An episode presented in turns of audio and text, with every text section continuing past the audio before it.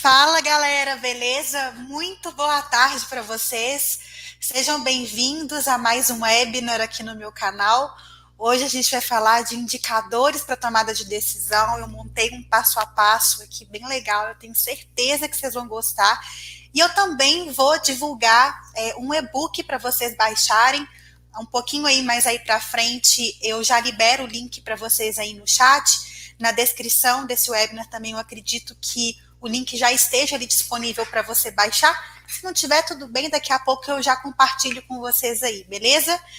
Bom, então, para vocês que já estão se apresentando aí no chat, Levino Fernando, Eliane Alencar, Vinícius, Mônica, Mirley Silva, sejam muito bem-vindos para vocês. É, falem de onde vocês são, é, qual é o nome do escritório de vocês. Usem e abusem do chat para vocês colocarem as suas dúvidas. Daqui a pouco eu vou compartilhar a minha tela, então deixem as dúvidas de vocês, que na medida do possível eu vou lendo e atendendo. Bom, para quem não me conhece, meu nome é Fernanda Rocha, eu sou CEO do Nuconte, sou fundadora do Movimento Contabilidade Sem Chatice. O Nuconte é uma plataforma que tem justamente o objetivo de fazer isso aí que eu vou fazer hoje, diagnosticar a saúde das empresas baseado em dados gerenciais, baseado em dados contábeis para tomada de decisão.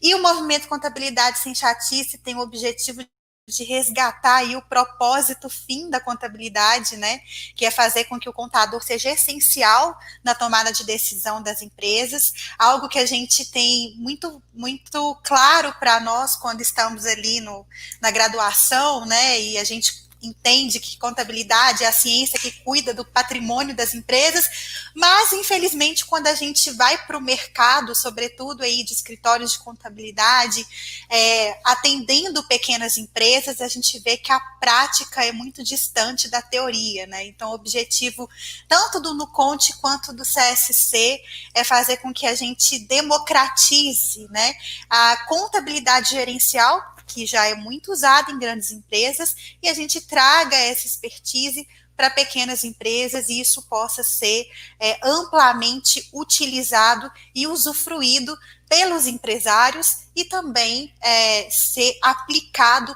pelos contadores aí, donos de escritórios de contabilidade. Beleza, pessoal? Bom, quem não ainda não é, se inscreveu no meu canal, aproveita nesse momento e se inscreva, porque toda semana eu sempre é, deixo vídeos disponíveis, seja web, nas lives como essa que eu estou fazendo agora, mas também eu sempre é, coloco outros vídeos que eu gravo também é, mentorias, enfim, eu estou sempre compartilhando conteúdo aqui nesse canal, então aproveite, se inscreva, ative o sininho para você receber aí as notificações e também deixa o like aí também para esse webinar para ele poder ter um alcance legal no YouTube, beleza? Bom, eu dividi esse webinar aqui da seguinte forma, tá? É, eu vou falar sobre a metodologia científica da contabilidade consultiva, que era é dividida em quatro etapas, que é contexto de empresa, análise de resultado, diagnóstico do problema que foi levantado ali na, na análise e prescrição. Então, esses são os quatro elementos, as quatro etapas aí que compõem um método científico, assim como o, o médico ele faz esse tipo de diagnóstico quando ele está te atendendo, né? Nós também, como contadores, médicos das empresas, a gente também segue é, essa forma de trabalho muito parecida com que a medicina usa, com a psicologia, enfim, várias outras é, profissões, né, que também têm esse embasamento científico, necessariamente a gente usa a ciência para poder, poder aplicar né, o nosso conhecimento nas empresas, que no caso da contabilidade é o objeto nosso de estudo. Então, a gente, eu, vou, eu vou falar desses quatro elementos e eu vou compartilhar aqui é, alguns, é, algum, alguns materiais que vocês podem se basear para poder fazer de fato esse trabalho junto às empresas, tá bom? Eu sei que é, a Vânia né, ela ia participar desse webinar, ela ainda, né, vocês com certeza receberam aí os e-mails, viram as publicações nossas nas redes, mas ela teve um imprevisto com o pai dela, tá tudo bem, porém ela não pôde participar, mas não tem problema, porque eu vou mostrar uma empresa que, que foi uma empresa que ela é, fez todo esse trabalho que eu vou descrever aqui para vocês. Então, embora a Vânia não vai estar aqui pessoalmente, né, eu vou estar sempre falando dela é, aí durante o meu discurso, durante a minha fala, quando eu for mostrar aqui uma empresa, eu vou mostrar também uma empresa que foi ela que conseguiu ali identificar os problemas, é, o plano de ação que ela adotou para poder melhorar os resultados dessa empresa. Então, enfim, ela vai estar presente aqui na minha fala o tempo todo, beleza? Bom, então vamos lá. Eu queria. É, quem acompanhou é, o webinar da semana passada e que conseguiu ali ver é, a, a, história empreendedora da Vânia, que é muito bacana, né? Ela trouxe insights muito legais e eu queria resgatar uma fala dela aqui que eu achei muito interessante. Ela disse que toda vez que ela vai fazer esse trabalho consultivo nas empresas, que ela leva uma planilha de check-up. E o que, que essa planilha tem? São várias perguntas que ela faz para os empresários, para poder entender qual que é o nível de conhecimento que o empresário tem sobre o próprio negócio dele.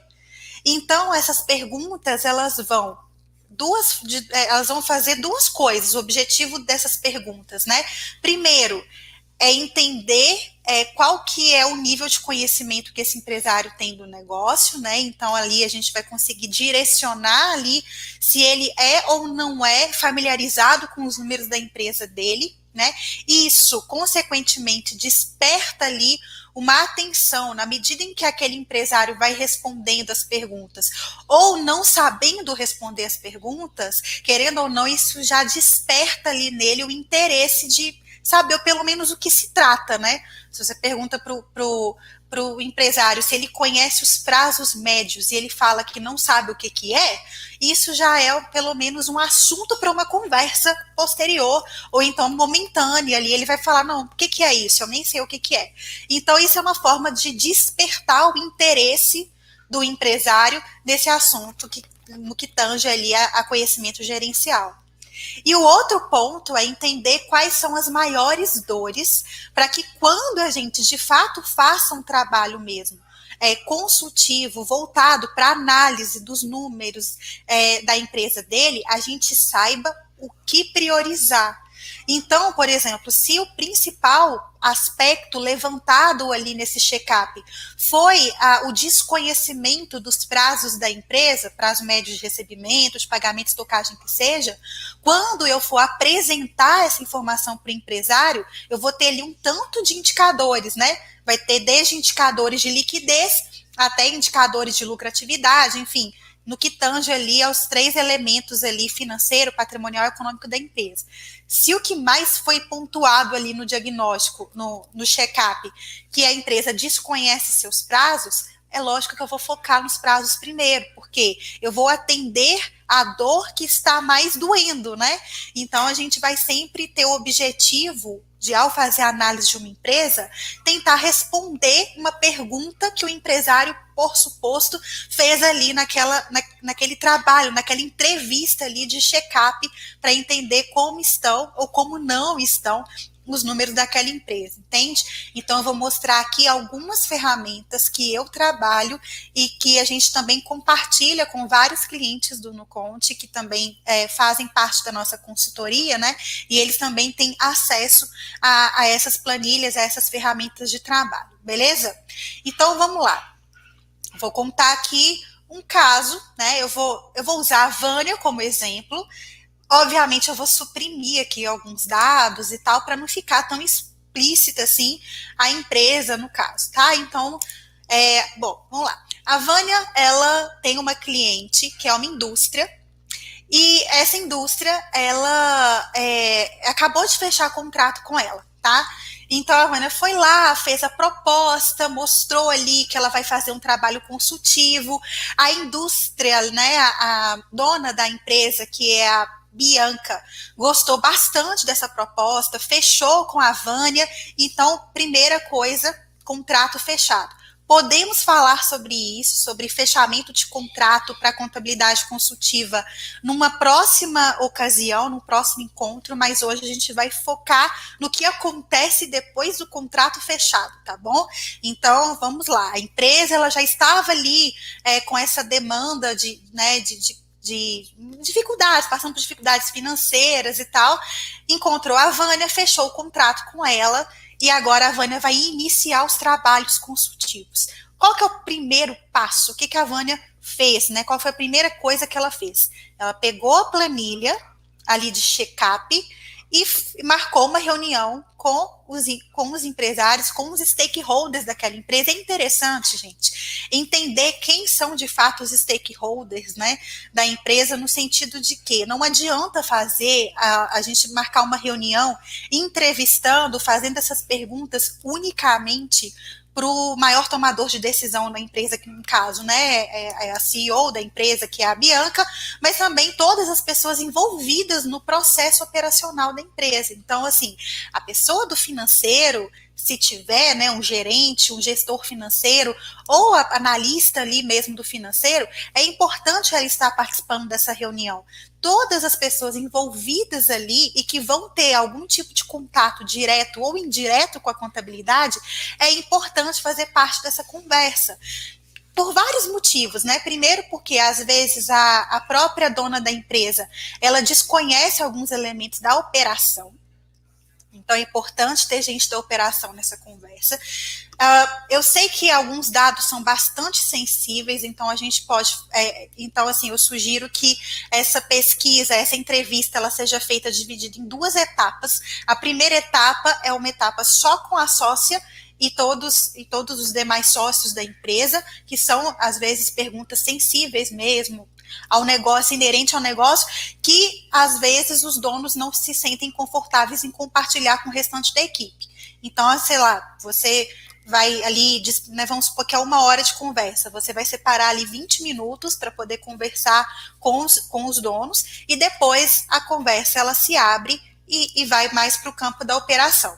Então é importante para você entender sobre coisas da operação é, que às vezes não, que às vezes o próprio dono desconhece, mas também para poder fazer essa aproximação do financeiro da empresa com a sua equipe. Então, esse é outro elemento que eu queria falar. É importante nessas reuniões vocês poderem ter a oportunidade de levar a equipe de vocês, porque no dia a dia, quem vai trabalhar com aquela informação, quem vai fazer a classificação contábil, fiscal, pessoal daquela empresa, é seu time. Se seu time não conhece ali a operação da empresa, é muito provável que haja é, problemas ali nessa troca de informação. Por exemplo, uma pessoa do fiscal classificar como operacional uma, é, uma nota fiscal que não é da operação, é algo que é administrativo, é algo que é despesa, não é custo, né?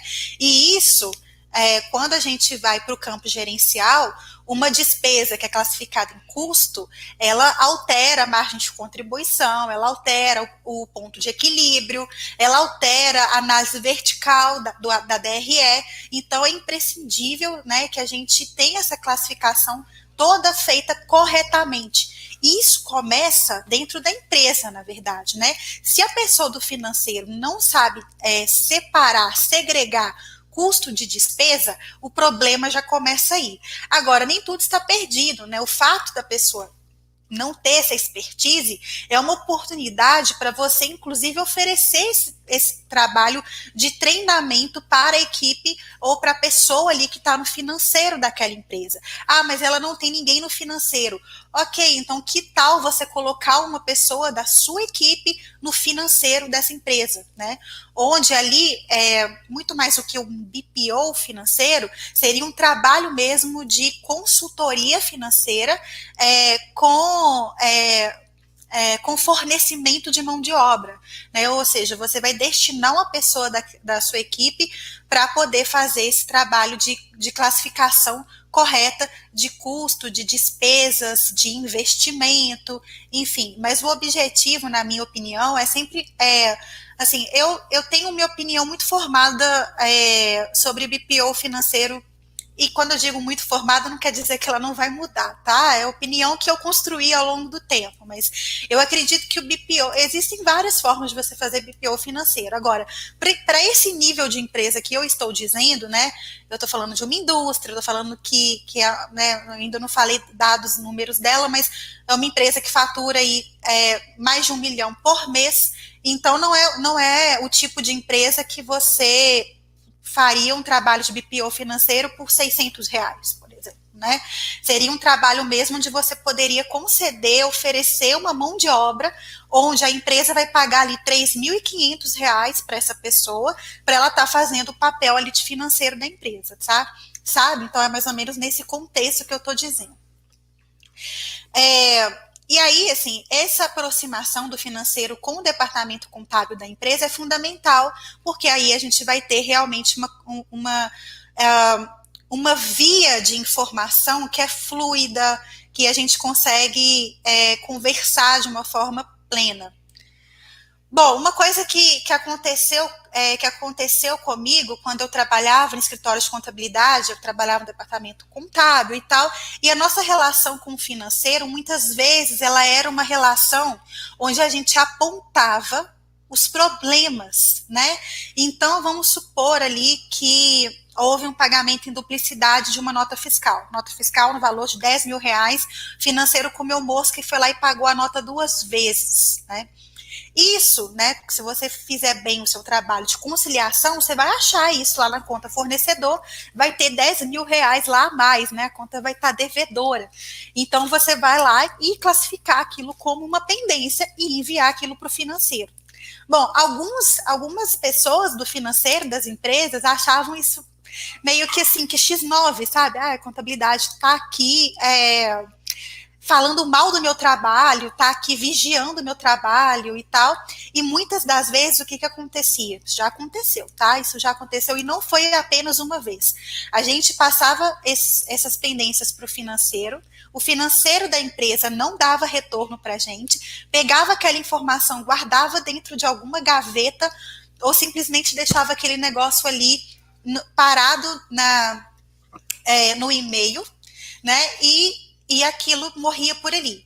Só que aí, quando começava a acumular muita informação, era o ponto da gente precisar falar com o dono da empresa. Falar assim: olha, já tem, sei lá, cinco meses que a gente está aqui cobrando documentação, inclusive pendências aqui de pagamento em duplicidade que foi feito. Aí, eu, nessa hora, o que, que o dono faz? Arregala um olho desse tamanho. O quê? Peraí, hã? Como assim? Pagamento em duplicidade? É, teve aqui, ó, quatro meses atrás, né? Teve esse caso aqui desse pagamento em duplicidade. Aí, quer dizer, é uma situação muito complicada, porque o, o, dono da empresa não sabia, né? Ele não ele não estava sendo informado sobre isso. E aí, quatro meses depois, é que a contabilidade foi é, falar diretamente com ele. E com isso, ao invés da gente gerar valor, né, através desse dessa questão que a gente identificou foi eh, gerou é ruído, né? Porque falou assim, nossa, mas por que, que vocês me falaram isso antes? Vocês sentaram nessa informação e tal. Não, mas a gente falou, a gente falou com o financeiro. Não, mas vocês tinham que ter falado era comigo e tal, diretamente. Enfim, né? Então, essa comunicação entre é, o contábil e a contabilidade, ela tem tendências a gerar muito ruídos, né? E por isso que é importante nessas conversas que a gente faz com a empresa, a gente sempre está levando pessoas da equipe. E a gente está sempre também conversando e conhecendo as pessoas da equipe da empresa, porque assim a gente tenta montar ali um time simbiótico, né? Empresa e contabilidade trabalhando juntos, essa reunião de boas-vindas, né? Que, que eu chamo isso de reunião de boas-vindas também, a Vânia também chama isso de reunião de boas-vindas. Eu acho fundamental ter esse essa contextualização ali também do financeiro e da equipe do contábil, todo mundo ali conversando é, na mesma sala. Beleza? É, eu sei que já tem algumas perguntas aí, é, mas daqui a pouco eu, eu, eu abro para essas perguntas, tá? Então, Mônica, é, você fez uma pergunta aí, eu sei, daqui a pouco eu te respondo. Mas é, é só para eu poder já abrir aqui o meu, meu compartilhamento de tela para vocês verem é, o que, que se trata essa planilha de check-up, tá? Eu, um, se eu não me engano, o que eu coloquei aqui é de check-up uh, de comércio, mas eu vou abrir o de indústria, porque como a gente está falando de indústria, né? Eu acho que fica, que faz mais sentido, né? A gente está falando tudo do mesmo segmento. Então, deixa eu abrir aqui. Tá. Já abri, eu vou compartilhar a tela com vocês agora. Ok?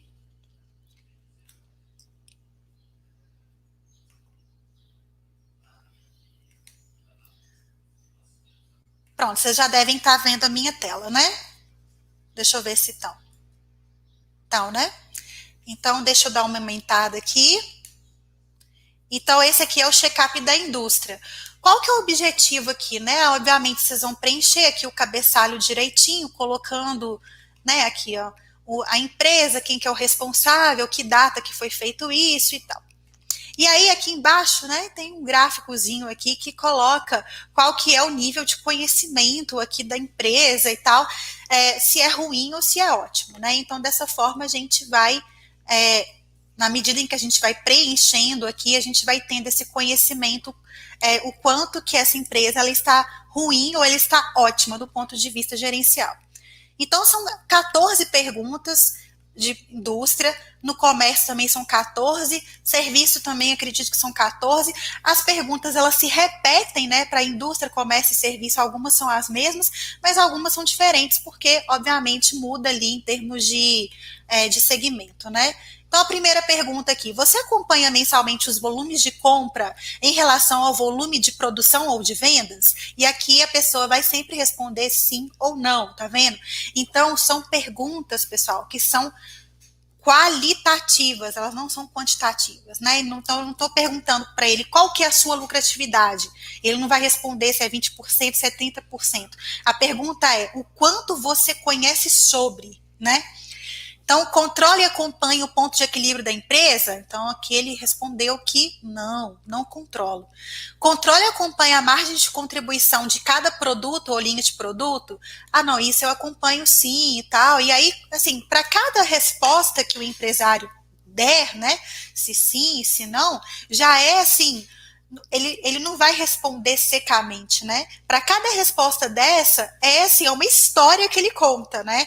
Então, se ele falar que não, ele vai justificar. Não, porque fulano de tal não me, me dá esse relatório, porque eu já. Então, assim, aí você vai realmente conseguindo contextualizar a empresa com base nessas perguntas, né? Então, uh, vamos continuar aqui. O setor de produção mantém os prazos de entrega estabelecidos pelas vendas? Não, por quê? Ah, porque existe uma rixa ali entre a entrega e a venda, porque né, aí você começa a entender que existe uma série de questões operacionais ali na empresa, como falta de comunicação entre as áreas, entre outras coisas. Então, você vai entendendo qual que é o nível né, de organização interna dessa empresa com base nas perguntas. Ah, como diretor ou dono de negócio, existem controles de gestão em todas as, em todas as áreas, elaborados especialmente para o seu comando? Aí vai responder que sim ou que não, tá? Então, assim, na medida em que, opa, na medida em que ele vai respondendo sim, é que esse ponteirinho aqui ele vai subindo, né? Obviamente, se ele responder sim a todas as 14 perguntas, então esse ponteiro ele vai ele vai vir aqui para o ótimo. Se ele responder não na maioria das perguntas, ele vai ficar entre ruim e regular. Ou seja, é, dentre a, tudo aquilo que ele respondeu não, aí a gente vai dando sequência a essa conversa. Dentro dessa todo, tudo isso aqui, né, o, o empresário, o Bianca, que a gente conversou, qual desses pontos aqui é o que te incomoda mais, Bianca? O que que hoje, assim, faz, faz sabe, o que que que, que tira o seu sono, né? Quando você deita no travesseiro, o que, que você pensa? Né, de tudo isso aqui que a gente conversou. E aí ela vai dizer, né, qual é a dor maior dela. Então ela vai, por exemplo, dizer o seguinte, olha, é, eu, né, ela pode falar alguma coisa sobre capital de giro. Né, de, normalmente indústria, o problema é sempre, você está sempre no capital de giro. Vai falar, você conhece qual é o capital de giro necessário para financiar sua operação? Ela fala, não, nossa, não. Inclusive, eu já tentei pegar empréstimo, mas é sempre muito difícil, eu não sei para onde que esse dinheiro vai. Por mais que a gente pega financiamento, a gente já pegou financiamento do BNDES, mas a gente não conseguiu dar vazão para essa produção, etc, etc. Então, assim, ela vai dizer, no final das contas, onde que está doendo mais, né? Qual que é a principal foco de tirar ela da, né, dessa da zona de conforto, o que faz ela não dormir à noite. E aí a gente vai realmente ter clareza para onde que a gente vai olhar quando a gente for é, coletar as informações da empresa, tá? Então, essas informações aqui, elas no nível de, é, de informações qualitativas, elas já ajudam muito. Vocês não estão vendo? Fê, não está aparecendo a sua tela. Então, peraí, deixa eu tentar de novo. Estou falando aqui igual uma doida, vocês não estão vendo a minha tela. Só um minuto, eu vou tentar novamente, tá bom?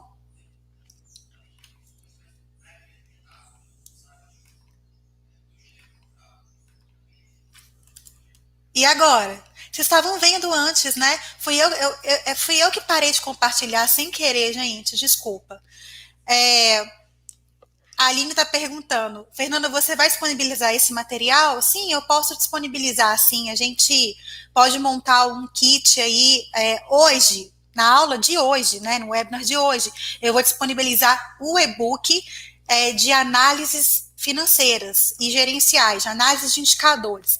Esse material especificamente aqui, o check-up, ele não tá, mas a gente pode é, é, disponibilizar isso no formato de um kit, enfim, a gente vai conversando. Vai depender da demanda de vocês, né? Se vocês realmente vão querer esse material, então se vocês quiserem isso, vão escrevendo aí no chat que né, o pessoal do marketing vai entendendo a demanda. Vocês estão vendo, né? Então, aí, aí, como eu disse, na medida em que a pessoa vai respondendo não ou sim, esse, é, esse ponteiro, ele vai é, ele vai toda vez que ela responder sim, esse ponteiro ele vai subindo, né? Então, se ela responder sim para todas as perguntas, ele vai ficar no ótimo. Se ela responder não para a maioria das perguntas, vai ficar entre o ruim e o regular, tá? Então, assim, com, com esse é, com esse é, com esse é, check-up qualitativo, né? Na, no âmbito das perguntas ali é, de sim e de não, a gente já consegue entender e ter uma clareza sobre a empresa. Tá vendo que eu não estou trabalhando aqui com nenhum dado financeiro, não estou trabalhando com nenhum dado quantitativo, contábil da empresa, com nada. Só com base nesse check-up eu consigo entender qual que é o nível de conhecimento que essa empresa tem sobre o negócio e quais são os pontos é, de onde, onde o incêndio está pegando, né? Para eu poder é, fazer uma intervenção.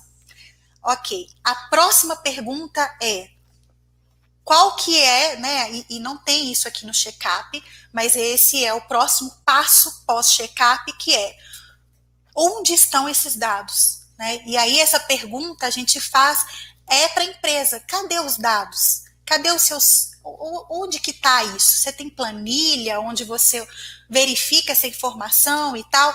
E aí é com base nessa pergunta que a gente começa a ter clareza sobre quem que é esse tipo de cliente. Se ele é um cliente A, B, C ou D, tá? Para todo tipo de cliente, seja A, B, C ou D, é aplicável aí esse check-up. Agora, o nível de informação que ele tem é que vai diferenciar ele entre um cliente A, ou seja, ele já toma decisão com base em informações e números gerenciais, ou ele é um cliente D, ele, ou C, né? C e D ali, eles não tomam decisões com base em números e também não tem desses números, né? O cliente C e D, ele não tem. Uh, ele mal mal tem uma planilha, né, onde ele vai lá lançar os elementos de entrada e saída dele ali do banco. Ele não faz nem conciliação bancária, por exemplo. O cliente C dele não tem um software de gestão financeira, ele não tem nada disso. Já o cliente A e B não, eles têm sim eles já têm a planilha deles, né? Eles têm um, um software de gestão financeira, eles usam Nibo, Conta Azul, OMI, outros softwares aí, que sejam, TOTOS, Proteus, entre outras coisas, dependendo do porte da empresa. E aí a gente vai entender onde que esses dados estão, né? Bom, se esse cliente é um cliente C e D, a gente não tem como partir para a próxima etapa, que é, a, que é a etapa de análise de dados quantitativos, porque eu preciso de número. Se eu não tenho, aí a minha proposta para ele, que é fazer com que ele tenha, tá? Então esse trabalho ele é estendido nesse, nesse contexto aqui. Ele não tem os números. A gente já verificou ali que o nível de conhecimento dele é super baixo, ele está ali no nível do ruim. A gente já identificou que a empresa está com algum problema estrutural, no tipo, sei lá, o cara vai falar: eu não tenho dinheiro para pagar minhas contas, tá? Então, para eu poder entender como eu posso te ajudar, meu amigo, eu preciso de coletar dados da sua empresa. E aí a gente começa pelo mais básico do mais básico, né? Começando a tentar in, é, introduzir né, no, na rotina dele uma planilha de Excel de entrada e saída de caixa. Isso já é, assim, para o cliente C e D, uma coisa que, vai ser, que já vai ser muito difícil ele obter esses dados. Tá? É, já vai ser muito difícil ele colocar isso na prática. Mas é um trabalho, sim, que é mais árduo para esse tipo de cliente, mas que é necessário para que esse cliente realmente consiga sobreviver também, né? Ainda mais dado a condição pandêmica que a gente tem vivido. Bom, agora vamos para uma situação em que, não, ela tem fonte de dados, ela tem balance, ela, né, então, enfim, ela tem lá o software financeiro dela, e eu consigo fazer uma contabilidade relativamente decente para essa empresa, tá? Então é isso que eu vou é, que eu vou mostrar aqui para vocês agora. Então, eu fui lá, lancei é, o primeiro mês da empresa, lancei o segundo mês, lancei o terceiro mês. No terceiro mês, eu quero fazer uma apresentação. E por que terceiro mês, pessoal? Porque normalmente a gente só consegue enxergar de fato uma tendência na empresa a partir do terceiro mês, onde a gente tem dados imputados dela. É, no primeiro mês, já dá para fazer uma análise? Já já dá para fazer. Mas o negócio fica muito mais preciso quando a gente tem pelo menos três meses de dados lançados. Onde que eu vou mostrar isso, essa parte da análise? Obviamente é no Nuconte, mas a, a gente também tem aqui, né, é, sobretudo para aqueles clientes que você não tem balanço deles, você não tem balancete, eles não têm fonte de dados, você não tem três meses para você lançar dessa, dessa empresa. Então, a gente também tem aqui outra coisa, que é a planilha dashboard. Então, deixa eu mostrar aqui para vocês.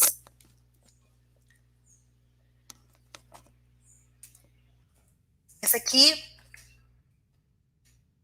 Hum, Deixa eu parar aqui de compartilhar, e aí eu vou compartilhar de novo, que eu vou mostrar para vocês a, a planilha dashboard. Bom, essa é a planilha dashboard. Aqui eu faço esse input de dados manualmente, ou seja, eu não preciso de balanço para essa empresa. Né? Então eu venho aqui nessa configuração, eu coloco aqui os dados da empresa e eu vou colocando aqui o mínimo necessário para eu poder já gerar algum tipo de informação gerencial para ela.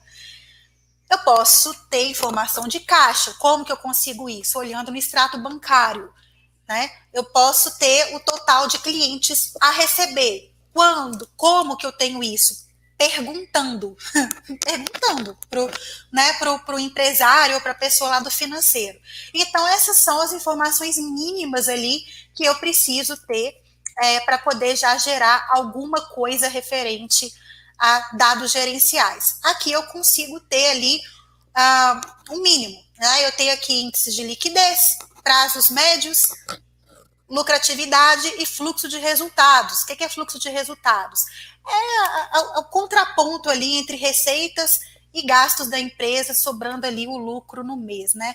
E isso aqui é uma informação que ela é mensal, né? Então a gente pode é, colocar vários meses ali dessa empresa para poder gerar várias, é, é, várias informações ali mensais, tá?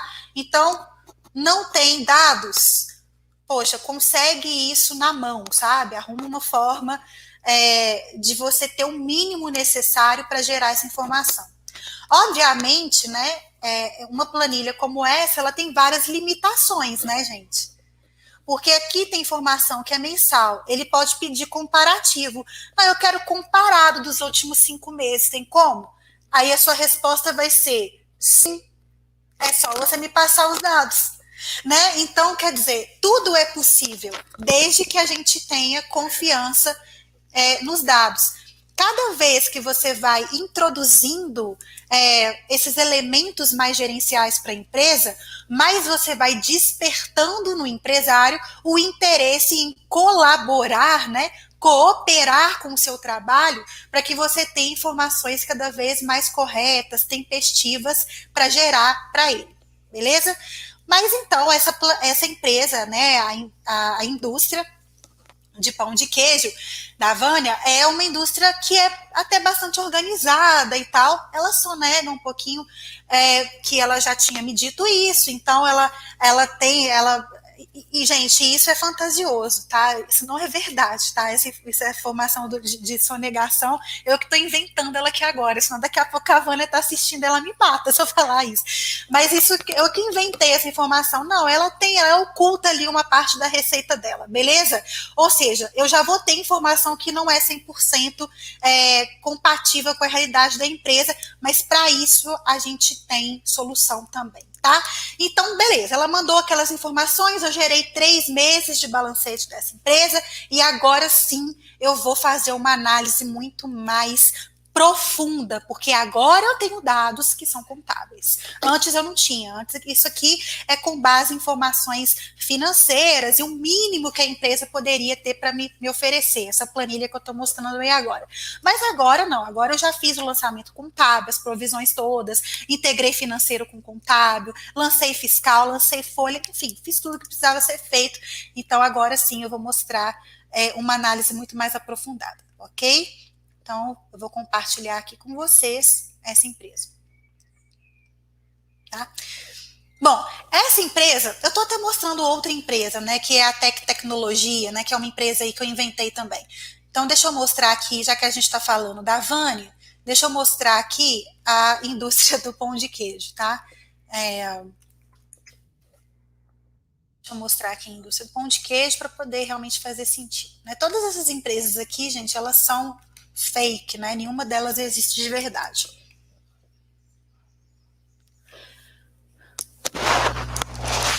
Bom, eu estou aqui com essa informação dessa empresa. O que, para onde que eu preciso olhar, né? Então é essa pergunta que eu sempre faço toda vez que, que, que eu olho para indicadores em formato gráfico. Então assim, qual que, é, né? Então assim, vamos supor, você está ali é, navegando ali numa. Você está você tá andando numa floresta e você precisa chegar em algum lugar, você precisa chegar num caminho. Né? E para qual caminho que você vai? Né? Você vai para a direita, para a esquerda, para qual que é a sua orientação, né? Com base em que você vai se orientar para poder chegar em algum lugar caminhando na floresta? Bom, tem gente que vai olhar a bússola, tem gente que vai olhar para a estrela, né, para poder se guiar ali, tem gente que vai olhar o GPS, e é isso que a gente vai tentar é, descobrir agora. Qual que é a nossa estrela guia, qual que é a nossa orientação.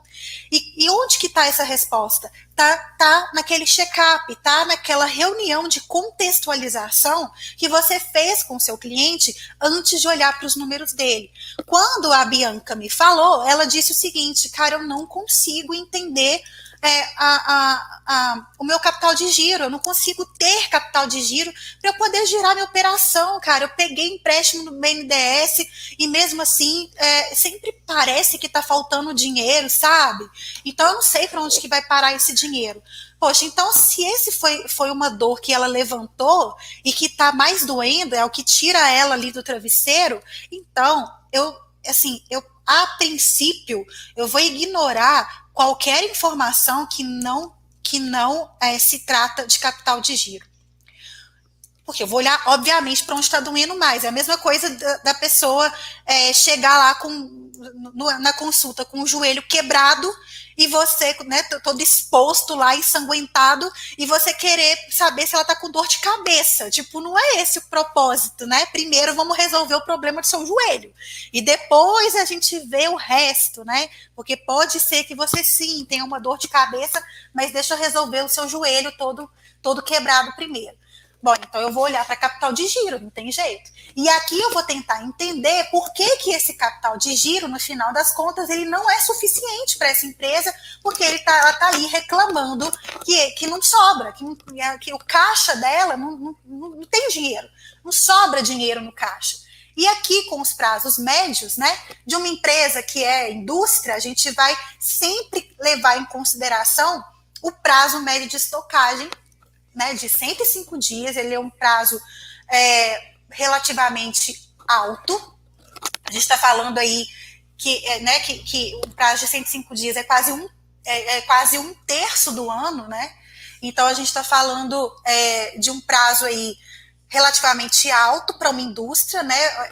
O estoque dela gira é, três vezes no ano, e isso para uma indústria pode ser algo é, complicado. Se é muito ou se é pouco, é sempre bom a gente comparar com as médias do mercado. Onde que a gente vê isso? Em várias planilhas, em vários sites de benchmarking que a gente encontra. O Serasa tem, é, enfim, tem, tem várias fontes de benchmarking onde você pode é, olhar principais indicadores da indústria. Você digita isso no Google, vai aparecer uma série de sites que trazem isso de forma tabelada é, por segmento, por região, por um tanto de coisa. Então, para você dizer se é alto ou se é baixo, com propriedade, é sempre bom olhar a média do mercado. Ah, qual mercado que é esse? Bom, talvez você não consiga achar uma segmentação específica de pão de queijo, mas da indústria alimentícia, certamente você vai achar alguma referência nesse sentido. Então, se é alto ou se é baixo, a gente compara com o mercado. Isso chama benchmarking, ok? Bom, então, olhando para esses prazos, eu vejo aqui alguns problemas, né? Assim, alguns pontos de atenção. O que, que são esses pontos de atenção?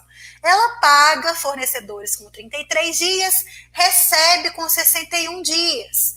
Então, ela paga antes para receber depois ela dá em média 30, é, 60 dias, ou seja, dois meses, para poder é, receber dos seus clientes, né? Ao passo que seus fornecedores não são tão bonzinhos assim. Fornecedor dá só 30 dias de prazo para ela. Isso já é, já, já, é, já acredita a essa empresa ali, né? uma necessidade de capital de giro, uma necessidade de financiar essa operação sobretudo com prazo médio de estocagem que gira ali em torno dos 105 dias. Ou seja, para essa operação se manter, de fato, alguém precisa financiar. Quem financia? Pode ser ela própria, através dos lucros auferidos dessa operação, das vendas concretizadas né, e recebidas, né? Então, isso é financiado pelos lucros da empresa, é, e, e é chamado né, de financiamento próprio, ou ela pode recorrer a empréstimos onerosos, ou ela também pode fazer com que os fornecedores concedam mais prazos para que eles próprios possam financiar a operação. A melhor forma da gente financiar uma operação é quando a gente é, tem possibilidade de fazer isso com o menor custo do capital possível.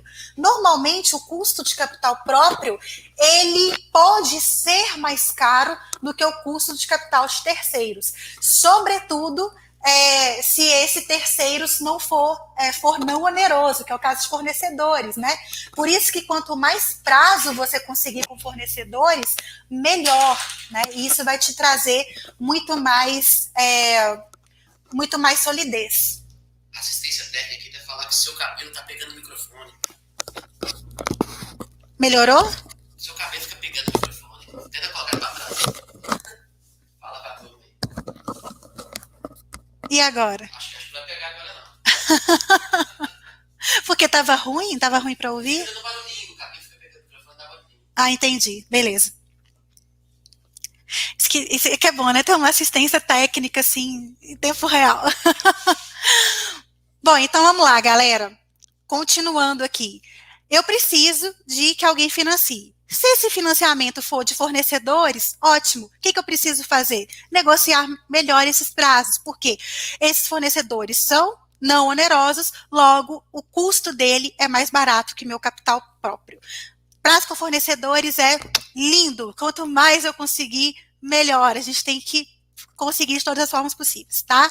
Mas vamos supor que nesse caso aqui não é o caso, essa empresa já negociou prazo com fornecedores várias vezes, então ali é você apresentando para a Bianca, né? E a Bianca tá lá falando, olha, legal. Só que assim, eu já tentei, sabe, negociar com os meus fornecedores e tudo, a gente já fez uma política de compra aqui, é, de um jeito e tal, tal, só que não dá. Não dá, já tentei, parará, então beleza. Ou seja, aqui você já não tem mais é, muita possibilidade de argumentação. Ah, gente, e deixa, é, eu vou, eu vou parar de compartilhar aqui, porque eu quero mostrar uma coisa muito interessante que guia vocês nesse processo de apresentar informação. É, ficou bem melhor o áudio agora, tá bom, gente? Obrigada, tá bom? É, próxima vez eu vou tentar ficar de cabelo preso para não dar problema. eu vou compartilhar aqui com vocês um material que eu também usava bastante é, nesses meus processos de consultoria que eu fazia. É, é uma planilha chamada Levantamento e Validação de Hipóteses. Deixa eu compartilhar ela aqui agora. Eu abri, agora eu compartilho ela, ok? O som está chegando primeiro que a imagem. Tá, isso talvez seja questão de, é, de, de internet mesmo. Aí não há muito que eu possa fazer, galera. Deixa eu compartilhar aqui de novo.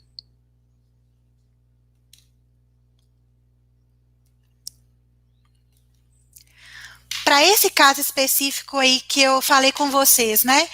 é, eu tinha uma hipótese de que ela poderia renegociar é, prazos com seus fornecedores.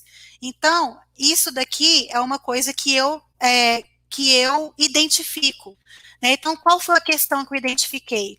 O prazo médio de estocagem elevado, e uma outra questão que eu identifiquei é que o prazo com fornecedores é menor do que clientes.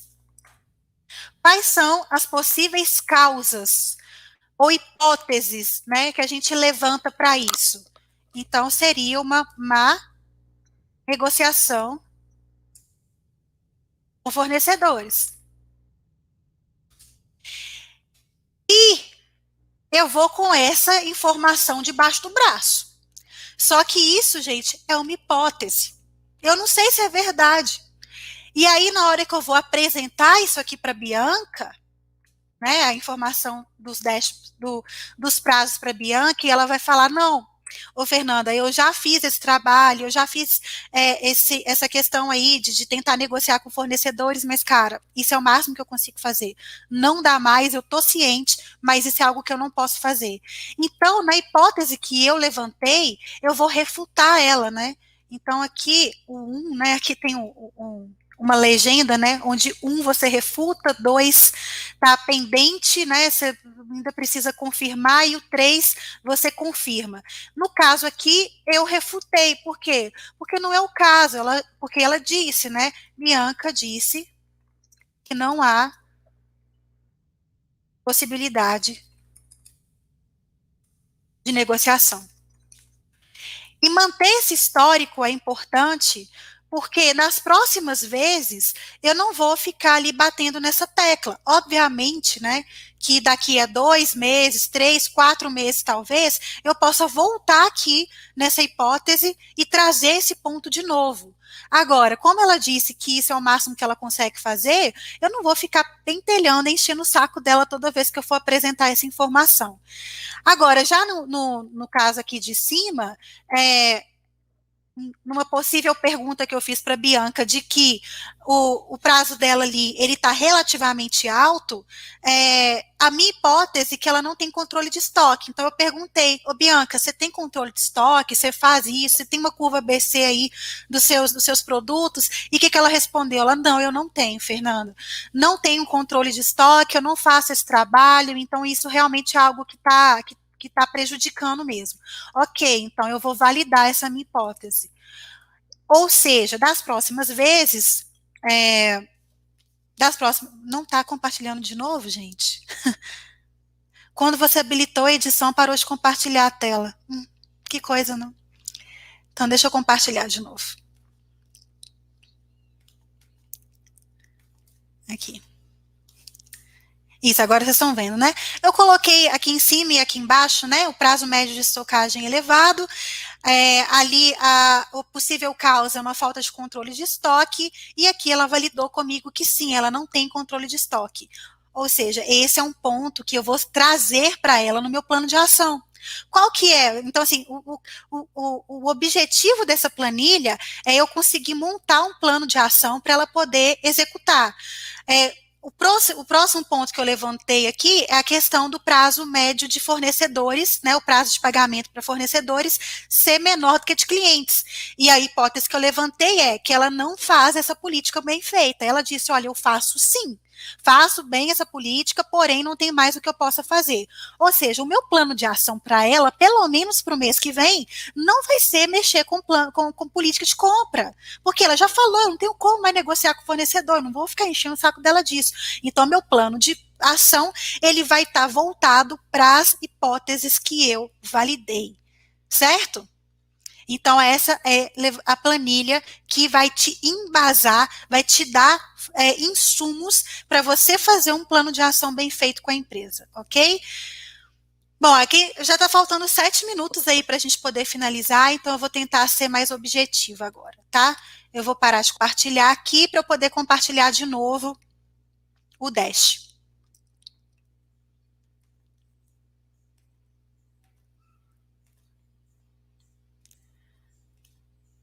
Bom, então continuando aqui, a gente estava é, fazendo é, essa análise dos prazos médios, eu detectei a questão do prazo médio de estocagem. Um outro ponto também é a questão dos prazos médios com recebimento, de 30, de 60 dias. Poxa, será que tem como a gente reduzir isso? E aí a gente vai investigando, levantando hipóteses, né? Então, uma das hipóteses é uma possível inadimplência, que talvez ela não esteja considerando, ou uma má é, política de vendas, né? Ela está ali.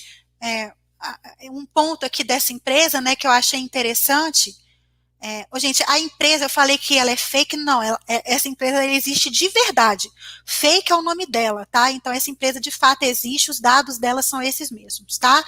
Só que aí, olha só que interessante, né? A gente está falando aqui de maio e junho de 2020, ou seja, em plena pandemia, essa empresa ela aumentou ali os seus resultados. Então, ela teve ali três, ela teve três meses ali uma tendência de aumento de receita o que é muito bom em plena pandemia ela aumentar os seus resultados em termos de lucratividade, que aumentou, né? Ela saiu até de uma situação de prejuízo no mês de abril para uma situação até bastante confortável com um lucro de 350 mil, que representa 21%, uma indústria com lucro de 21% é uma coisa assim louvável, é ou não é? Porém, porém, qual que foi a estratégia da empresa? Vamos vender mais dando mais prazo para os nossos clientes. Essa foi a estratégia. Porque os clientes estão endividados. Os clientes, eles estão fazendo de tudo para negociar com seus fornecedores, é ou não é? Quem são os clientes da indústria? É o comércio. O comércio está bem? Não tá.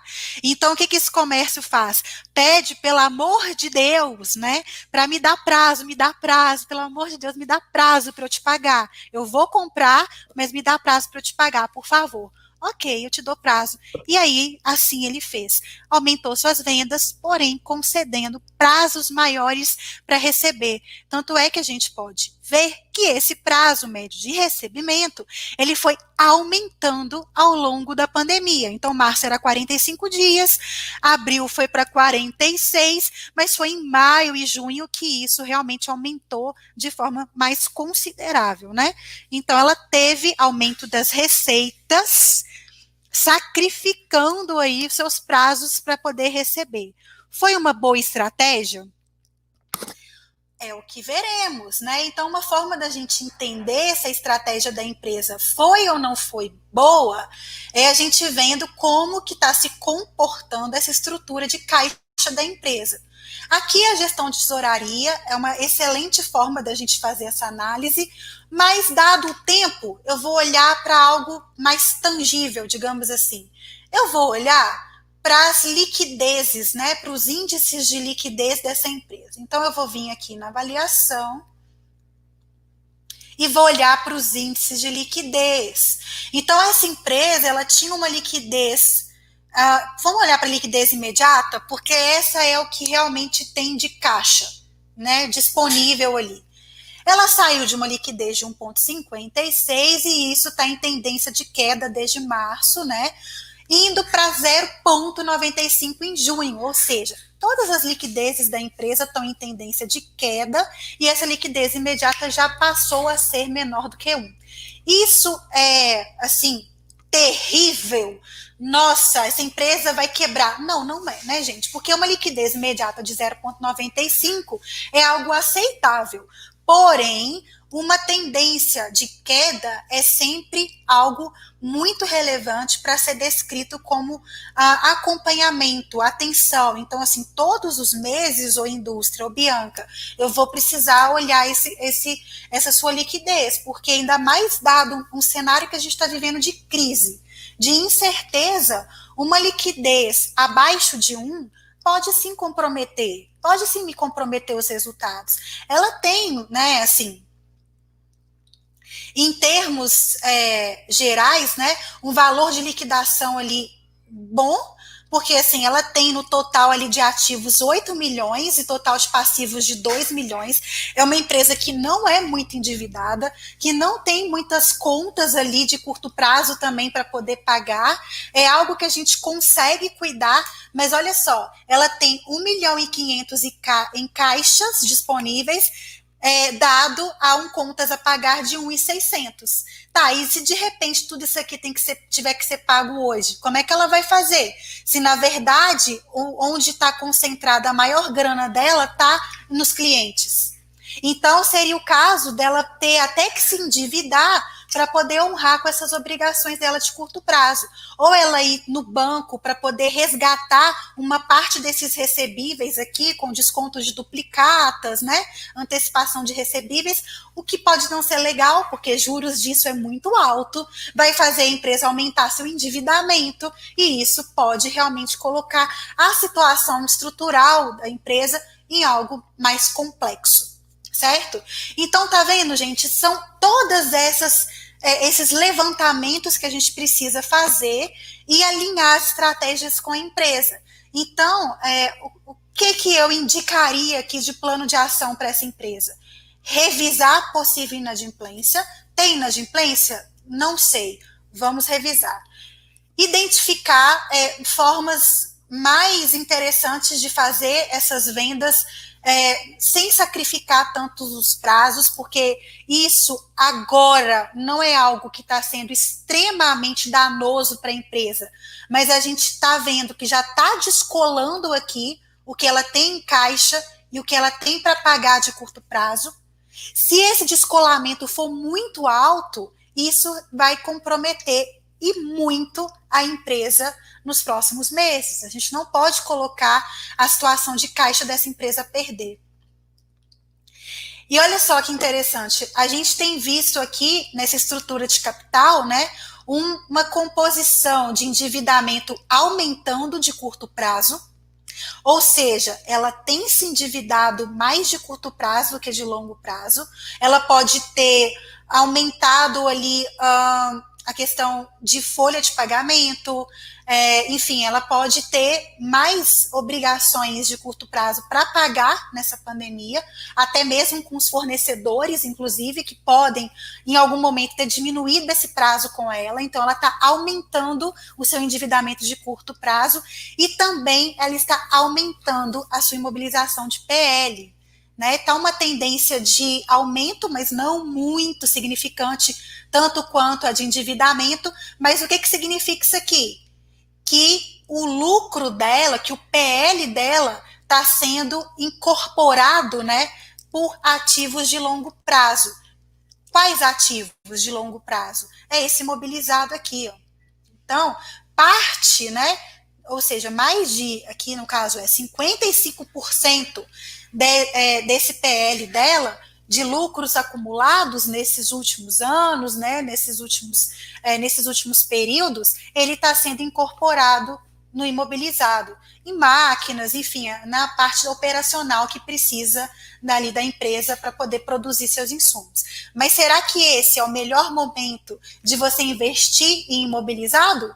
Ou, no caso, a operação está demandando ali uma parte desse capital de giro próprio, né, que é o advindo ali do PL, e a gente não pode sacrificar esse PL no imobilizado. Então, essa é uma estratégia também, é entender o que está puxando esse PL para o imobilizado e tentar cessar isso tentar acabar com isso. Não vamos aumentar sua máquina de produção. Vamos fazer com que a gente tem. E não vamos sacrificar as suas vendas é, em relação aos prazos. Beleza? Ficou claro para vocês? Aí, por último, né? Depois de eu fazer todas essas análises, eu vou fazer junto com a empresa um plano de ação. E o plano de ação, gente, não tem muito, não tem segredo, não. Eu vou compartilhar aqui para vocês um modelo que vocês podem usar, tá? Então, deixa eu interromper aqui e compartilhar com vocês esse conteúdo. Plano de ação. Aí a gente pode escolher aqui onde que está, né, o, esse é, o que vai ser feito, né? Então aqui a gente dividiu, né, em equipe, estoque operacional, tesouraria. Tesouraria é o financeiro, né, o caixa da empresa. E você pode criar aqui novos elementos, né? Então isso aqui é só um modelo, né? Então, por exemplo, no termo da tesouraria, revisar todos os prazos concedidos aos principais clientes. Quem que vai fazer isso? A Márcia do financeiro por quê, né? Qual que é o indicador que a gente está monitorando? É o indicador dos prazos médios, que a gente viu lá, né? Que o prazo médio de recebimento aumentou de 45 para 60 dias nos últimos três meses. Então a gente vai dar uma olhada aqui nesses prazos. Poxa, isso não está parecendo ser legal. Qual que é o resultado esperado, o objetivo disso, né? Uma vez que a Márcia conseguir fazer essa revisão, o objetivo é que ela alcance ali o resultado de diminuir o prazo médio de recebimento. Qual que é o prazo? Até dia 25 de setembro. E aqui a gente faz esse painel de acompanhamento, né? Ele está em andamento, qual foi o resultado, se tem uma observação. E isso, obviamente, é algo que pode ser feito nessa planilha que eu estou compartilhando aqui com vocês, ou ele pode também ser feito no Trello, enfim, né? Imagino que muitos de vocês conheçam Trello, então vocês podem também fazer esse monitoramento do plano de ação em nesses aplicativos de Scrum, de Kanban, é, como o Trello, por exemplo, que é gratuito e vocês podem usar aí, é só criar uma conta. Beleza, pessoal? Bom, de todo esse conteúdo aqui que eu apresentei para vocês, eu quero, em primeira mão, conceder para vocês o acesso para o nosso e-book para vocês baixarem gratuitamente, que faz um apanhado dessas principais análises que eu fiz aqui com vocês agora. Inclusive, essa indústria do pão de queijo, que é a que eu mostrei aqui, ela faz parte aí dessa, é, desse e-book. Vocês vão ver a análise completa da indústria do pão de queijo nesse, uh, nesse link que eu compartilhei aí com vocês agora. Tá aí no chat. É, deixa eu colocar ele no formato de HTTP, porque aí fica mais fácil para vocês é, clicarem. É só clicar no link. Beleza? Então, vocês clicando aí, vocês já vão baixar gratuitamente esse e-book, vai ter análise completa da indústria do pão de queijo, entre outras análises, e eu espero poder continuar essa conversa com vocês nos, próximo, nos próximos webinars, porque eu acredito que tem muito conteúdo para a gente poder trazer aqui. Beleza? Isso foi assim um resumão, mas eu posso de forma muito mais detalhada trazer ali essas análises mais gerenciais. Tem uma feature no Conte que chama análise e criação de cenários, que é uma forma da gente colocar dentro do Nuconte a, as, os valores reais daqueles dados da empresa. Eu falei com vocês que essa empresa ali omite um percentual da sua receita, e é óbvio que isso compromete o resultado, mas tem como a gente ir lá e fazer um novo, criar um cenário onde essa receita de fato corresponde com a receita real que a empresa tem. Isso não vai dar tempo de eu mostrar aqui agora, então é, é algo que fica para o próximo webinar sobre como a gente pode obter dados mais confiáveis a partir de criação de cenários e estudo de viabilidade de casos nas empresas. Beleza, pessoal? É, infelizmente não vai dar para responder as dúvidas de vocês, né? Eu acabei me estendendo aqui, também tendo essa questão de compartilhar, não compartilhar a tela. Então peço desculpas para vocês por não terem respondido às dúvidas, mas eu vou deixar, como eu sempre faço, o meu contato pessoal aqui. Vocês podem entrar em contato diretamente comigo. Se vocês ainda não entraram, não conhecem o movimento Contabilidade Sem Chatice, Entrem, é gratuito. É só você se cadastrar em contabilidadesemchatice.com.br. Eu, eu faço parte de todos os grupos, então lá vocês podem ter contato direto comigo também. E é isso, pessoal. Espero que eu tenha é, correspondido às expectativas de vocês com relação a esse conteúdo. Espero que tenha ficado muito claro para vocês e a gente vai se falando aí é, sobretudo com esse conteúdo mais gerencial, mais voltado em análise de empresas nos próximos dias, beleza? Beijo para vocês, tamo junto. Não deixem de baixar o e-book. Até o próximo webinar, pessoal. E deixem seu like aí também, beleza? Tchau, tchau. Até a próxima. Valeu.